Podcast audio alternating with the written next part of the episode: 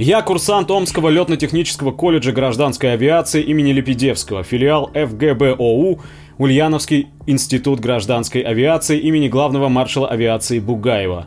Это единственное в нашей стране учебное заведение, которое готовит пилотов вертолетов для гражданской авиации.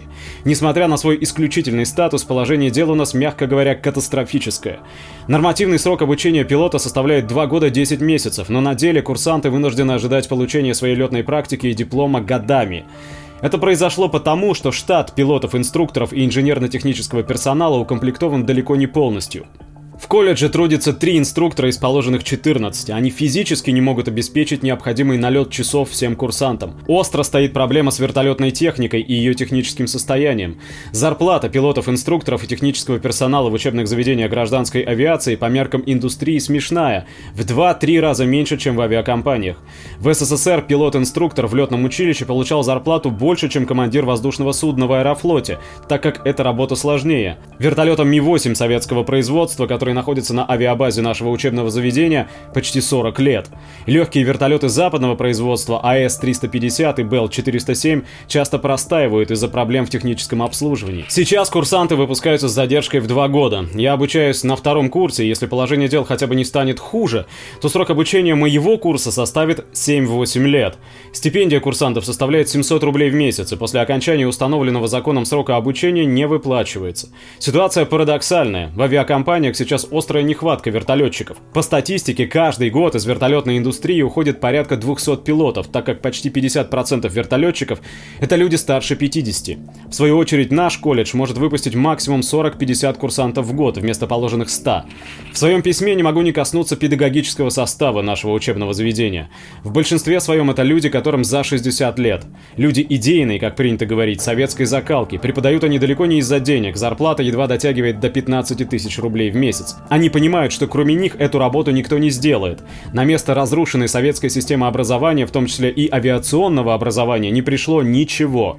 Они передают нам свои знания, потому что иначе авиационному образованию придет конец. Честь им и хвала.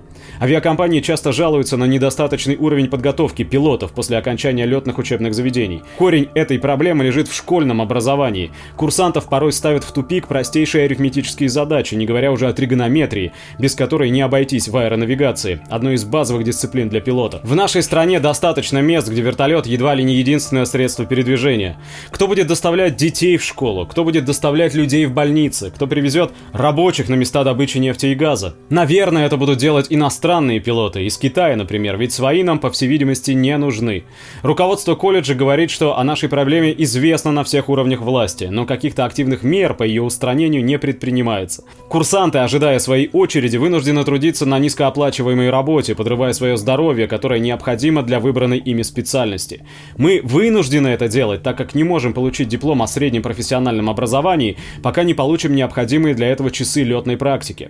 По словам преподавателей, происходящее сейчас сейчас похоже на то, что было в гражданской авиации в 90-е годы.